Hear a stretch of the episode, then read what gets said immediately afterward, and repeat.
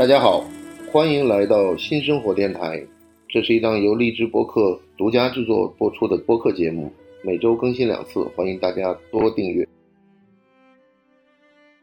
欢迎来到新的一期新生活电台。我们这一期呢，谈谈旅行以及旅行中的思考，包括旅行中的遭遇，或者是旅行中的艳遇，都可以啊。但这个没有问题，因为这两天我在看那个保伦佐伦蒂诺的一部电影，他后面写了一句话挺好玩的，他说旅行非常有用，它让我们的想象发挥了作用，剩下的就是妄想和痛苦。我们的旅程完全是虚构的，而这个呢，就是它的力量。然后我们今天请来的这个嘉宾呢，是著名的旅行文学的作者梅小排。我之所以不把他称为旅行达人，主要是因为我认为他跟一般的旅行作者不一样，因为他就是早期帮着这个《孤独星球》撰写了一些文章，然后呢，他在从九十年代开始呢，就漂泊在祖国大地的大好河山上面。所以今天请他来谈一谈关于旅游的一些思考吧。好吧，小白你来吧。那大家好，范廷瑞老师好啊啊！我跟范廷瑞老师呢，其实也是老朋友啊。当然，我要纠正一下范廷瑞老师刚才对我的一些定义啊啊。第一呢，著名肯定没什么名啊，搞得跟郭德纲一样的 非著名相声非著名啊。第二是文学，这个也是特别严肃的一个词啊。你是网络写手啊？也不是网络写手，我也像网络写手也非常红，对，我还达不到这个标准。啊但是你这种以前一直在传统媒体做的这些人，对网络写手肯定是嗤之以鼻的，对吧？我先不表明我的态度。那文学呢，我肯定谈不上。但是我确实是从两千年开始呢，就给二十年了，小二十年，小二十年啊，对，写专栏吧，也可以说是写稿吧。著名专栏作家，哎，就是著名也谈不上。但是呢，就是确实当时纸媒旺盛时期啊。基本上就是做到人尽可夫啊，全国人尽可拦吧，人尽可拦，别人尽可夫 了。对对，因为有一回，有一回不是说才可夫对吧？人就可拦吧，好吧。有一回我从那个埃及回来啊，在零三年还是什么时候，非典的时候啊。然后后来我一哥们，因为那时候我在东早吧，我在东方早报，然后我就写了很多稿，然后给什么 L 啊，很多杂志，还有什么神江辅导报啊，还有什么北京的。啊。一些旅行杂志，后来我一哥们一看这个，我用了不同笔名啊啊，有小孩啊，有排大排，有排骨 啊，还有朱正啊，反正就类似我的本名。就你本名叫朱正？对啊，对，我本名叫朱正。那为什么叫小排呢？啊，这个就要讲到二十多年前了，因为我九九年上网的啊，九九年上网的那回呢，我也不爱去聊天室，因为我觉得有点浪费时间。嗯，那时候的 QQ 比较流行啊，我也也不大用啊，因为那时候。不是说所有的朋友都可以用这个网络的，明白？网络联系，但是我特别爱上的一个是新浪旅游论坛。啊。啊，因为我那时候开了很多眼界啊。啊，你知道新浪旅游论坛吧？我不知道，就新浪论坛是原来四通立方的一个中文论坛，它以体育论坛为主，对对，也不是也不是，其实它它当时就体育更知名度更强，因为最早有足球的那一块嘛，对，有有就是。那个时候可能九九年、两千年，你能在网上找的那种论坛跟别人交流，我们是我们是在几个吧，一个炮网，一个西祠论坛。炮网很多人都是从新浪、四通立方中文网站转来的，转到炮网。江湖什么，我也我也老在那个对对对对对对对，江湖挺好的，江湖挺好，对对对，江湖什么就炮网嘛。那我那个时候呢就。可能那个时候中文论坛的人也不多。不，我们今天谈的是个旅游节目。我明白明白，不是谈一个互联网发展历史的回顾。回顾是吗？这有点有点有点多。我就你刚才说网络文学这个事儿，或者是呃网络写作。我知道你长得像韩寒，那个但但这个跟网络文学没有。我我就说你提到这个事儿啊，实际上是因为我就是因为上了网才写稿的。我先不说写作。你原来不写？我原来松下电器的，我外企。哦，Panasonic。哎，不是马自西的。哦，啊，就是松松下这个马自西的商标是 Panasonic，啊，National 对吧？它有 National 这种品牌。那我原来是外企的一个 sales，一个销售员啊，你可以叫这个销售经理吧，现在经常用的。但是他们这个日企呢叫营业担当，经理有担当，哎，有担当啊，有担当。好，我原来是完全。不搞写文字工作啊！我不说写作这个事，写作也很慎重，是吧？对。但我完全不搞这个文字工作。但那会儿呢，我在松下电器的时候有很多假，嗯，我们有夏休啊，也是一个正经的外企。呃，也有年假。那我是确实是很爱旅行，因为那会儿呢，我觉得待会也可以讨论一下旅行跟旅游的区别啊，或者对它的一个定义。当然，我首先对这两个概念并没有高下之分，但是当时呢，因为我是从小在住在江西，呃，父母知青，所以我也经常在沪赣线吧啊奔波啊。小时候经常会寒暑假来上海，也不近，那会儿我要两天的时间才那没能到上海高铁没高铁，公路是搓板路。啊啊，就是我早上凌晨我在赣南，那我要从瑞金，就是这个瑞金路红色革命啊，瑞金路的那个啊瑞金啊革命红色老区。对那我要从那出发的话，早上五点多啊坐班车到南昌或者鹰潭，啊再转火车。那会儿我就路上可能有这种在路上的那种颠簸感呢，对我来说不陌生，因为从小就这样。后来我记得我有一次所谓的毕业旅行吧，九五年，就是去黄山。黄山那个时候对上海啊以及江浙这个，甚至现在也是对全国人民来说的，也是一个非常著名的一个旅游目的地。黄山来的姑娘还是庐山来的姑娘？黄庐山恋庐恋山恋庐山恋，对对对，黄山是迎客松啊那会儿那个很多的年历画报不是啊老有那个迎客松嘛啊，我就跟一帮同学啊四五个同学就去了那个黄山，那是我真正意义上的一次所谓的旅行啊，或者是呃。因为我们四五个人搭火车十几个小时，然后爬山，因为之之前很多人写旅行思想的冲撞，嗯，那然后呢，我们就觉得呢，杰出的生命呢是需要环境的载体。那你寻找的过程当中呢，你就会发生一些碰撞，而冲撞中间呢，就会孕育各种灵魂，妈呀，你还环境的对话，这这真是这样，啊真的，你你想想就知道。而这种对话，恰恰就是旅行的深层意义。实际上，因为我们说老实话，就是说现在有了这个互联网，有了 KOL，有了各种这种媒介之后，社交媒体之后，大家对这个实际上旅行的意义谈的不多了，你知道吗？哎实际上就是说，是你的一个灵魂的投射。就是之前那个老苗苗师傅老写这个嘛，我就因为他是有一次是跟已经去世的大仙儿一块儿，他们两个参加北京吉普的活动，就从哈尔滨。开车开到莫斯科，再从莫斯科去巴黎，然后呢，他在整个三联呢就写了很长的一个“愿你的道路漫长”。实际上那个过程和他之前在生活圆桌上写，连那个三陪小姐都拿着一本文化苦旅，这还是有区别的，你知道吧？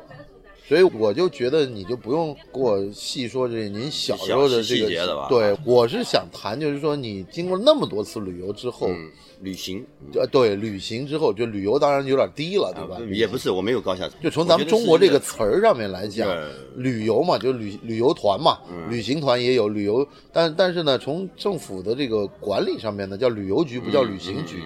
这里面是有一个区别，因为旅行呢会带比较一个明确的目的去探索一些东西，或者有些观察，或者有些什么东西或者体验。当然，大家都是体验啊。旅游呢更多倾向于玩乐，呃，对，我我是这么理解的啊，我就是更多享受。就等于因为你有了文化以后，你会对玩乐呢，你觉得这是理所应当的，是一个你的精致生活的一个计划。所以这里面我觉得没有高下之分。对，但是为什么国家是用这管理机构它用旅游局来命名呢？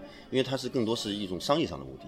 就因为啊因为管制有有造成商业对不是因为造成消费。对对对对，因为你刚才念了一堆格言啊，我也没听进去，但是我是觉得，在我的之前的观点，不是我念的格言，是我写的。哦，你写的哦，你我这您这个老亲自写的是吗？啊，对呀、您对这个什么叫啊念的格言？啊这个 这个不能这样讲，不能接受，对的。啊，就是你总结出来了一段这对个非常深邃的思考，不不是深邃思啊考，因为实际上就是这样一个很现实的情况。明白？对，我就是我要分享一下啊，就是因为这个里面个人个人的成长确实有关系。啊。因为第一呢，我比如早期肯定就是玩啊，就是好玩心态，很多这样的等你学会了打字之后，哎你就对啊，那我学会打字呢，原来的开始的这个呃写作，嗯可能也是记录肤浅的一些经历。那后来你会想，你刚才说的旅行的意义问题啊，当然现在有很多书籍啊，我看过一些书籍啊，不，比如很早期我们那会儿大学的时候，肯定受文化库里的影响嗯啊，虽然它后面有很多争议，对吧？包括后来他那个余秋雨写的其他的什么《千年一叹》，那个都根本没法看啊，就是那个，但是确实受这个东西的影响啊，这这个不代表本节目立啊，场，对对对，我我个人是嘉宾嘉宾立场。包括那个有一个有一本书，我不知道你听说过，嗯。阿兰波德顿吧，啊，就是旅行的艺术，对吧？但是那本书也是很晦涩的，我不是很因为是这样的，就是这些人呢，阅读了大量的苏格拉底的哲学啊。著作之后，嗯，他在对这个旅行看的时候呢，就跟我们去那儿什么吃顿好的啊，什么扶墙而出，对啊对对就完全不一样了啊对，因为更多他们平时思考在里对他们平时的这种养尊处优的生活，造成了他出去旅游，他会觉得在路途的上面这种颠簸，这种他会觉得跟他的目的地的这种。奢华是中间是一个必然的一个过程，嗯但这个过程呢，就恰好呢，就是一个你从一个生活到另外一个生活，而且你想过没有？一个实际上旅游最奢侈的地方在于什么地方呢？它跟你买东西不一样，它全活在你的脑海里面了。就你说某就年 memory 嘛，就是那个一个对你某年某月的某一天的那种旅游，嗯在多年之后折射在你的生活中间的印记，然后造成了只是你的记忆部分啊，记忆有增加了增加了你的记忆，也增加了你的丰富性啊饱满。对对对这个就特别有意思，你知道吧？这个我理解，这个我完全认同。嗯，因为我觉得像旅游也好，旅行也好，它更多都是精神上的啊，对一些精神上的一种。所以你踏上未知旅途的那种热情和你寻求未知环境的那种勇敢，再加上你熟悉未知环境的这个过程当中，实际上就是一种幸福感支配着你，是就这样的。我是觉得，就刚才你说的这个未知，我彻头彻尾啊，就是一个非常喜欢探索未知的人。啊，对我的工作经验也是这样，我的工作经历也所以。所以很多时候大家讲要做攻略，实际上那个攻略呢，就是因为有了互联网，而且是一个特别有意思的事情，就是说你会发现在互联网出现之后，嗯，人们旅行是最早把出版物给干掉的，因为它有了 GPS 定位，嗯，它有了这些所有的这些谷歌地图的这些帮助，它不需要拿一个纸质地图再过去。这个我特别明显。我现在家里还有一个箱子，嗯收集了我所有的地图，啊，就以前呃出行的，比如省的地图啊，一个市的地图，还有这个呃，那全中国地图就不说了啊，就还有其他而且你看。你看现在就是，啊比如你如果驾车旅行，对那个车载地图就变得很方便，不会像你拿一张纸质地图摆在方向盘前面，嗯边嗯看边走，然后上面那个高速公路的指示牌，你可能突然漏掉了，你可能都不知道。这个我理解，因为这个确实是给出行带来了非常多的方便，在互联网时期，特别是移动端的时候。但是我是觉得啊，它干掉了更多的什么东西呢？嗯就是你刚才说的地图，还有一些旅行杂志啊，因为嗯很多杂志也是很无聊的啊，包括一些旅行类的专栏啊，甚至啊，我是说甚至除了这个电子版的以外，但是它有一些东西没干掉。我后来突然理解这个事情，像旅行指南，我现在还会买旅行指南，你知道我是写过 LP 的。啊，一度我以为 LP 的这个啊《孤独星球》是会被干的不会不会不会不会，恰恰没有，因为我后来我想起来，因为我在零九年的时候接受他们培训的时候，啊因为他们也是需要一个资深的、啊，有判断能力的、没错，有格调的。或者是有自信的一个旅行者来去写这个指南，这样他就可以给更多的这个读者是上海，上海，我写上海。对啊，我的意思是，他可以节约你的时间。恰恰你拿到这个指南以后，因为它都是我们现在叫 UGC 嘛，但也也有一个叫什么就是用户创造内容对嘛，对用户创造内容，因为它会产生大量的垃圾内容。对对对对，大量垃圾内容以后，我们收集变成了叫那个筛选。那个筛选以后的叫什么机器没就专业人士叫 PGC 啊，对对，我我想起来了对，PGC 啊，对。现在互联网不是经常说 professional 的这个人啊去产生内容那这个是没有干掉的。因为我后来经常也跟他们会沟通啊，他们销量也非常好，现在还非常好。嗯因为这样的话，我我假如是特别是中文版啊，我不知道呃海外市场怎么样。让以前我听说过一个笑话特别好玩，嗯就是头一年这个印度某条街上一个餐厅嗯被写入了这个 LP 里面，嗯然后第二年这个人再去印度的这个地方，嗯，发现这条街的餐厅都叫这个名字了。对，有可能，有可能。这你不知道去年你登的是哪一家？他他特别 LP 的话，对于一些，因为我我大概零一年啊。我就用 LP 了。啊，因为那时候我去东南亚，我原来是个东南亚爱好者，第一次出国啊，就是去泰国、柬埔寨、越南啊这种地方，早期中国人去旅游都是东南亚，那肯定啊，因为他签证比较容易拿对，而且当时也没有做任何计划，就是先到了泰国买了一本 LP 的那个什么东南亚，然后而且是盗版的。我坦白讲是盗版，因为盗版五块美元，假如正版是二十多块美元啊对对对对，那我肯定是花五块美元去买印刷，质量差一点，但都能用的。没关系，盗版启迪启迪思想的发展嘛，这个在 很多时候在愚哦，昧的时代。哦也可以也可以买那个，就我刚才说到那个印度的那个话题，啊。就是因为在这个所谓的次发达地区，恰恰对旅行者来说，第一他需要这个指南，第二次发达地区的人写了这个指南以后，对他的餐厅的帮助特别大。你在上海你写了，你大家都知道的。没有没有，所以我对中国很多网站、很多这种平台去嗯做餐饮的指南，我觉得有一些诟病在哪里呢？它不是走出去的，嗯。它是内卷式的，嗯。你明白吗？就好像我们谈到米其林，嗯。是米其林来到中国，嗯。不是米其林在法国自己关起门来在闹，嗯。他到中国了，然后他是把全世界的这些游客给带过来。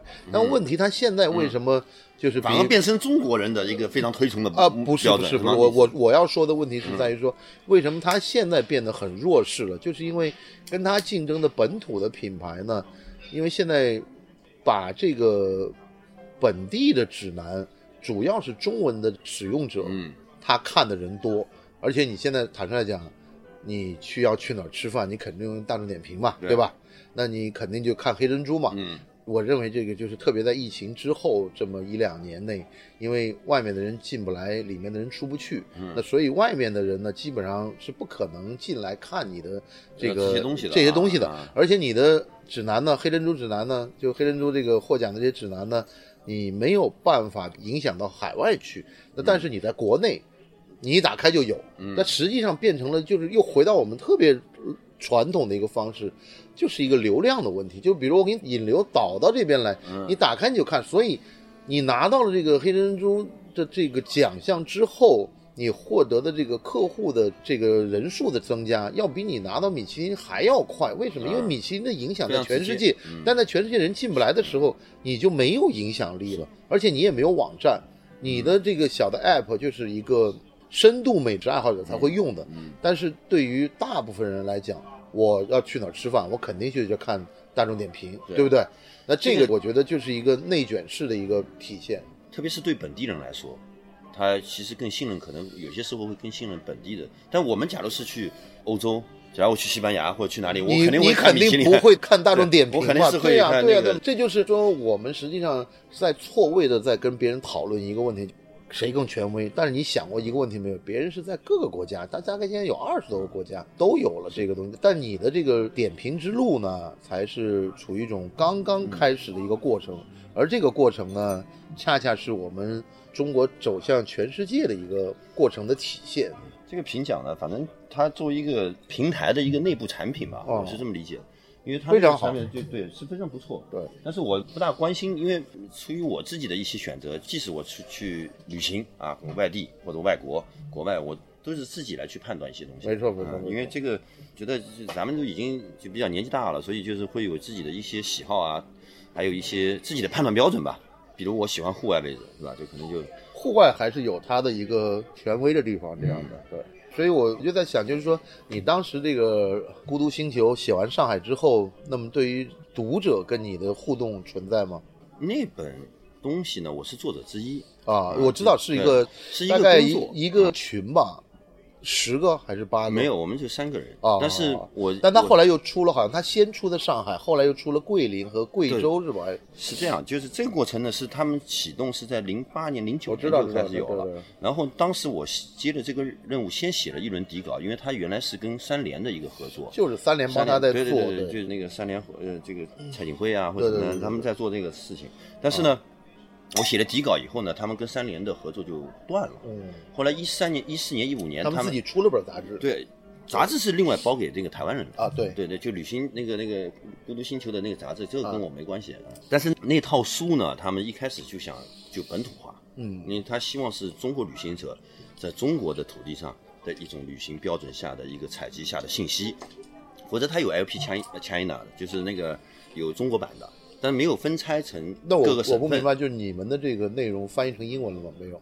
我觉得应该没有，但是我知道我知道他会可能会互相的这个借鉴或者怎么样，因为他们那个原来在 LP China 的那种作者，嗯都是中国通，阅读中文完全没我问题。看到过一啊些在北京的英国人写过这些东西，嗯嗯这个完全没有问题，因为它是针对中国读读者的，但是标准还是一样的。你知道它是全球性品牌。嗯然后一三年的时候，一四年他们跟地图出版社又合作了，那就是又重新再启动，就停了一两年以后呢，那我那本书呢，就是算是其中的一个底稿。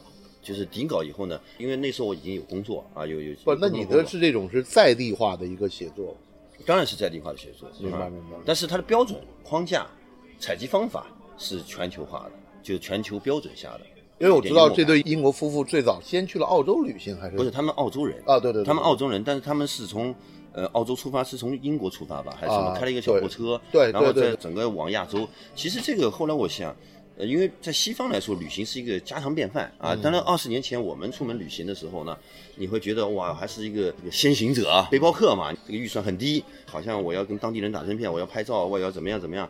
对他们来讲，他们六七十年代就兴起的嬉皮士运动，已经是这样的一个这一个嬉皮士这个啊对年轻人的影影响非常大非常大，嗯而且我是觉得，比如说前一段时间，大概也是在十年前或者十五年前，中国的平面媒体呢很强调一个概念叫壮游。啊，对这个呢，实际上壮游呢，就是指的是英国呢，让这些年轻人在嗯。读大学之前，带着由家里的管家仆人啊，他或者带一些非常有文化的人，带着去亚非拉去旅行，旅行一两年，然后呢，产生一个新的人生观。嗯。那我大概是。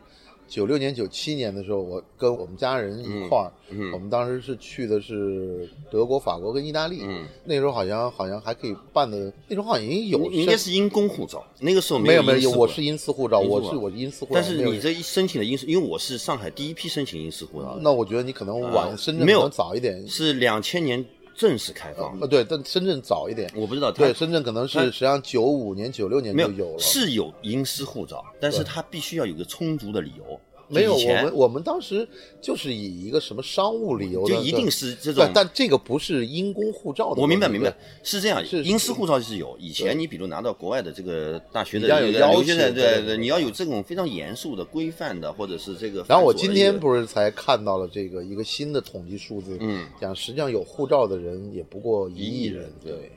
那实际上你嗯你这样想的话，整个海外的旅行市场还是非常大的。你要想啊，一亿中国人要散出去，很恐怖的一件事情但问题你还有十几亿没散出去，这个不重要，对 这个不重要。我只我只是在针对全球市场的一个震撼来说对，因为我以前比如两千零几年，我我去什么中东、埃及啊，去什么东南亚也是我最喜欢去的。还有以前我可能是出差去欧洲或者是啊、美国，然后你会碰到中国人的概率很低，但美国还比较高一点啊，嗯，非常非常低。我是指旅行者，因为我很喜欢去一些，呃，比如我零几年的时候去缅甸啊，就是去去菲律宾的一个什么特别奇怪的一个小岛。啊，然后那个，那我在马来西亚也待过一个多月啊，比如埃及我一个多月，那个时候所有的在海外的那些当地景点的服务人员都会认为你是日本人或者韩国人，基因本上为他没有那个是二十年前，对对基本上中国的旅游还没有真正开始，对啊但是你现在开始以后，你还是觉得整个的，就是说大家开始慢慢的，就是因为我每次看那些吐槽文章的时候呢，嗯 我基本上的一个态度，我让你给多点时间。为什么这样讲呢？现在全世界认为最好的客人是哪些客人呢？是哪个国家客人？日本客人对对，毫无疑问。嗯但是问题在六十年代日本举行第一次东京奥运会的之前，嗯那个时候也是他们国家准备大量的出国旅行的一个嗯前期。嗯那那个时候呢，我就看到了当时的一些日本的外务省发给当地国民的嗯一个旅行的一个规范就就规规范就啊你知道上面写什么吗？啊，不要到外面的街边随地大小便，大小便，你懂我意思吗？啊就是说，实际上这个是经过了大概从你想六十年代初期对你到整个三四十年的一个变化的时候，轮到了中国的游客开始往外走了，然后你遇到了很多很多，因为你是这样的，他人多，而且中国还有一个很大的问题就是。他英语的程度很差，是。语言能力很差。日本也是，对，但是日本呢，就是可能因为是跟团啊，或者怎么着，中国最早也是跟团。最好玩的是那次我是跟谁一块儿喝酒聊，就讲的他在米兰的机场看到一哥们儿在那个头等舱旁边排队哥们儿好像退税还不知道怎么就急的最后特别着急，就一看那个穿着打扮呢，还有那个范儿呢，都超级有钱的那种样子。然后哥们儿在 在候机大厅喊出一个你特别熟悉的话：“服务员。”他急了，你知道吗？因为明白，他退税有时间，他可能是不是他他机场在那个对，呃而且他那会儿儿没带什么人，啊。就自己好像就就当时就觉得这大款，对就这会儿你得有个服务员来帮我一下，然后我碰到过碰到过。对，但你刚才说的日本外务省的这个规范，我一点都不惊讶，因为我看过那个苏珊桑塔格的《论摄影》那本书，它里面一开始首篇就是嘲笑日本游客，因为他在七十年代写的，我有点忘了，很多年前看的。就大概意思呢，就是你只要在马路上看到日本游客脖子上挂个相机，到处咔嚓咔嚓，对因为他是论摄影嘛，就是日本游客的一种，他是嘲讽的这种口吻写的啊，就是日本游客的标准动作。那你现在你可以想想，现在你去啊海外，有些时候碰到中国大妈旅行团，他可能就挥舞着丝巾拍照啊，或者捧着那个丝照，其实逻辑是一样的。但是这个但你现在看看年轻一代，九零后跟零零后的旅行，那就非常的专业了。嗯，他们功课做的也很好，嗯攻略也搞得很清楚，然后该住的酒店、该去的博物馆、该去的地儿，而且呢，他们不声不响的，我觉得这是一个一代人跟一代人不同的完全不一样，因为那个时候呃，就二十年前，就现在小孩，我因为现在也不是小孩啊，我不能这么说啊，因为他们现在年轻人啊，稍微年轻一点。现在他们有很多，我在机场转机的时候，有些时候正好碰到吸烟室啊，或者是什么也会有交流。现在年轻人非常厉害了，嗯，现在你碰到一个年轻人，他说说啊，我跑过多少个国家，这太正常了啊，因为他跟以前我们还这个护照限制，经济上的问题，财务上的一个限制，当然还有对未知的一个恐惧。现在年轻人没有。他九零后什么的，他生下来他就觉得这些是自然而然的东西，啊，对啊就是他觉得这个啊城市就应该有地，铁，所以所以我给你再讲一个我最近的一个感受的一个小插曲。就现在我们还看到很多港式的餐厅在上海开，嗯但是明显呢，他们的受欢迎程度呢，颓势颓势有点往下走了。为什么呢？因为现在的消费主力呢不是八零后了，嗯是九零后。九零后现在对于香港的这种好奇程度以及他们的这种渴望度下降的非常多，加上过去一两年的这样的一个情况，嗯他们就觉得香港不好玩儿。嗯像我干嘛不去日本？嗯我干嘛不去什么其他地方？嗯他们就不会像八零后，因为八零后呢最初他看港产片啊？不是他最初接触到外部世界，嗯是看的港产片，是看的 TVB，是看的这些，包括听这些什么那个金曲、粤语金港曲歌港口，啊，劲歌金曲，他打开了他对文化、对这些外部世界的向往。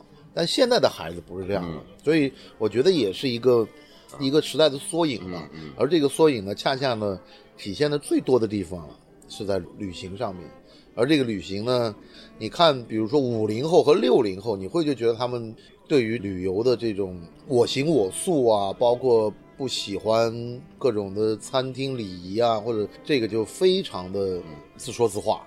但是年轻人不会这样。因为你刚才说那个说到香港，因为我第一次出境就是香港，啊，因为我从香港飞的曼谷，是啊，在香港待了几天，然后我住重庆大厦，而且我当时充满了激动，我当时第一站去的是德国嘛，嗯九八年的时候嗯也是从香港飞，嗯因为当时国内航班除了上海和北京之外，只有离我们因为我们当时在深圳嘛，也是在香港过了一晚上，嗯然后再坐的应该是国泰去的。是是是是，是。就整个这样一个过程和现在但你那会第一次去香港，是激动吗？呃不激动，哎，我塞，我很激动。因为也没啥特别激动的，因为怎么讲呢，就但那会你在深圳可能对对感觉不一样对对对，可能因为我从上海过去，对而且而且而且小时候我觉得对香港文化太向往了。对，但是问题我们我们对这个重庆森林吧，这个因为它比较便宜，对，比较便宜，不是，因为重庆大厦我们知道那就是一个 比较脏乱差的地方。我不说这个其他的啊，啊就比较脏乱差。但是因为我后来碰到很多香港朋友，他们说我住在重庆大厦，他们都很敬佩，就非常敬佩对、啊。对呀，我就知道 这个，而且我住的是名字叫上海宾馆，我特别守旧啊。有看到有个上海宾馆，我去谈价格啊，我还是谈价格，没有预定啊。就实际上我坦率的说，嗯我是觉得在七零后、八零后的身上呢，你还能找到一点点嬉皮士的这种风，这种就是向往。嗯，但是你在九零后和零零后的身上呢，他们没有经历过这段文化的洗礼。就这段文化呢，没有呢，也不缺什么，因为全世界可能大部分的年轻人在这段时间呢是没有嬉皮的这个文化，因为嬉皮呢，我到现在感觉啊，倒反而会觉得在零零后或者一零后这些人孩子身上会有嬉皮的文化，为什么呢？因为你只有到了物质极大丰富的这个年代之后，你才可能有一些。厌世或者避世的情节，一直苦哈哈的时候，你是不可能说特别厌恶这个世界，因为你拥抱还来不及呢，你怎么可能说逃避呢？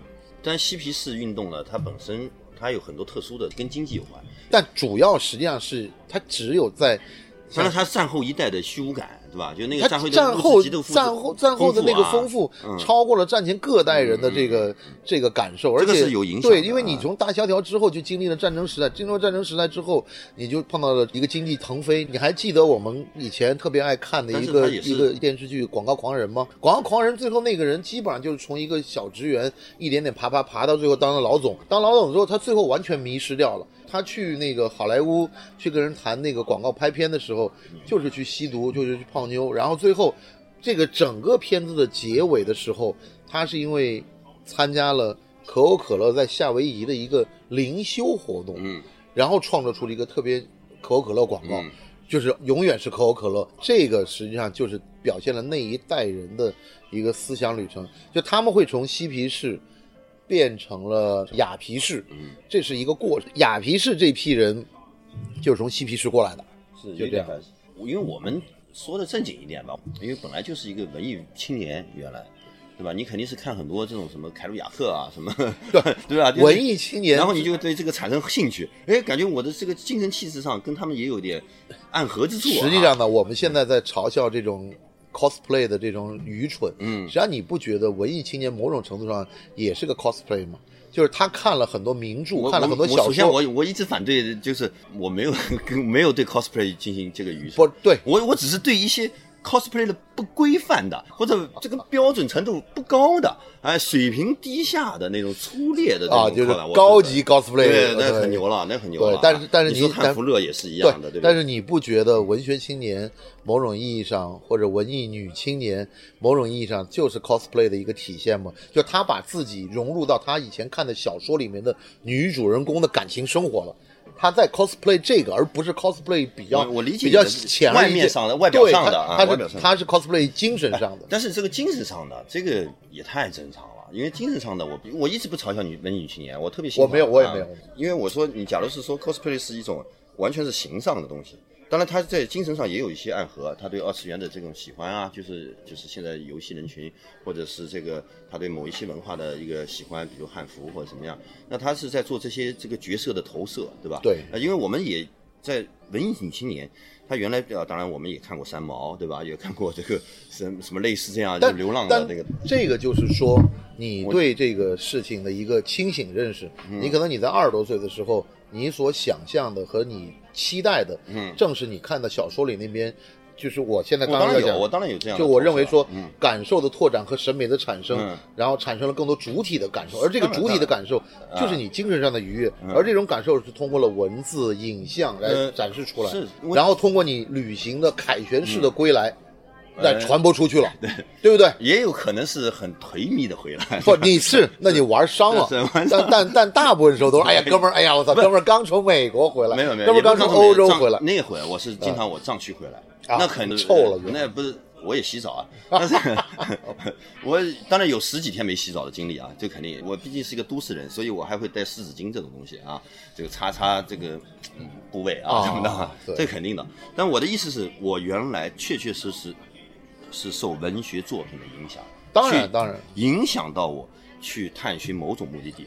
举个简单例子啊，我以前很喜欢马丽华的《西藏三部曲》啊，所以我去了很多次藏区，完全的看完这个《西藏三部曲》以后啊，那你还受这个两千年左右还是九几年受回到拉萨的影响，对不对？对，拎个马甲袋我就坐坐班车去了，这个从西宁去拉萨啊，就是有点像放逐一样的那种感觉啊，你就背一个包。也没也没太多钱啊，就是这种就是简单的旅行，对吧？就是你可能感受一些严酷环境对你的一种刺激，但你这个刺激你反而就很觉得自己很牛逼啊，就是肤浅的说法是很牛逼，实际上是一种兴奋啊，或者是我感受到了我在某些文学作品里面他在写的那些东西啊。当然我回来以后可能有一些回馈，对吧？或者是反哺啊，就是可能会也会写写一些跟跟自己个人体验有关的东西，这个肯定有。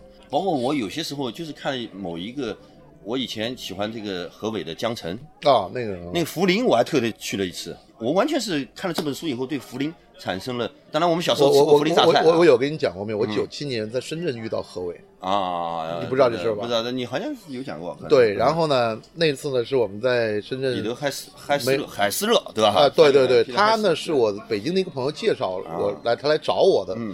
然后呢，来找我的时候呢，我呢就请他喝酒，然后呢就在深圳那个罗湖香格里拉的亨利酒吧，请他喝酒。然后呢，他在见我之前呢，他刚刚去了布吉。因为他当时在当和平队，在四川。这是深布吉，你是指深圳的布吉吧？对对对，深圳的布吉镇。然后呢，他的讲他很多四川的他的那个学生呢，就是打工去那个对对深圳打工对，他就在四川。他书里面有提过，对他们这些人就在深圳打工，在当拉长。他跟这些人见完面之后，他在跟我见，他说了一句话，我至今终生难忘。啊，他说：“你们这样的生活非常资产阶级啊。”我想你此话真讲，他你们是一个这个社会主义国家，你们这个生活很腐朽嘛？你你听我讲 啊，呃，因为《纽约客》原来有两个非常有名的在华记者，一个是对对对对，因为欧一文我跟你聊过，对对对，因为这两本书就两个人的写作，那写作都非常牛啊，非常厉害，这种非虚构写作是牛的不行了，细节极具文学性。但是你看完他们两套书以后，其实我更喜欢欧一文啊。对，就这个我们在这个我们在这个节目里就不展不不展开了啊，对对。